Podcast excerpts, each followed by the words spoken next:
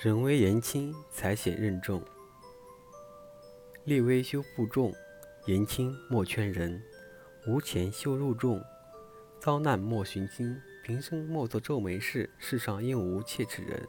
逝者国之宝，如为席上珍。力气单薄，就不要去背负重物；说话没有分量，就不要规劝别人。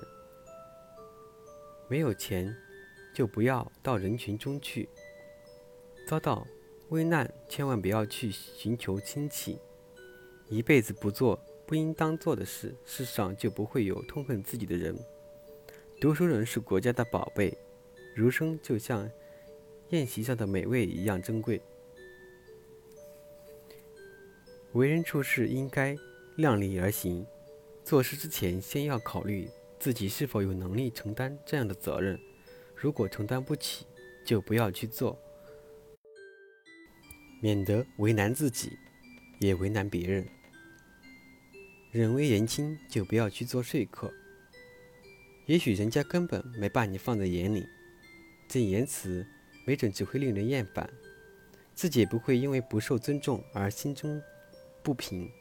同样，金钱在人际交往中起着很大的作用，虽然它未必高于一切，但是如果自己不具备这个实力，还是偏要打肿脸充胖子，在人前显摆，却在背后受穷，最后弄得大家都难堪。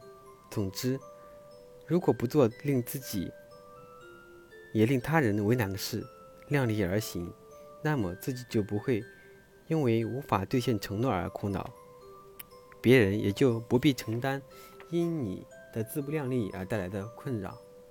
当然，对你的怨言也自然会消失。社会的发展需要人才。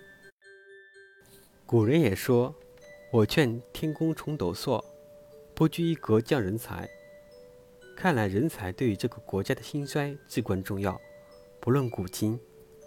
不过，只是古人比今人更有先见之明，更早就懂得人才的重要性。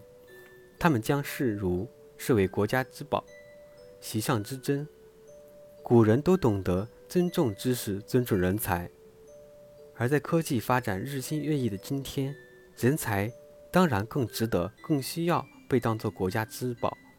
只不过，也许现在人们心中“人才”这个词的含义似乎已经变得很模糊了。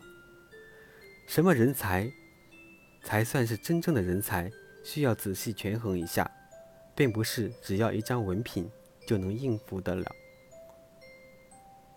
必须有真才实学才行。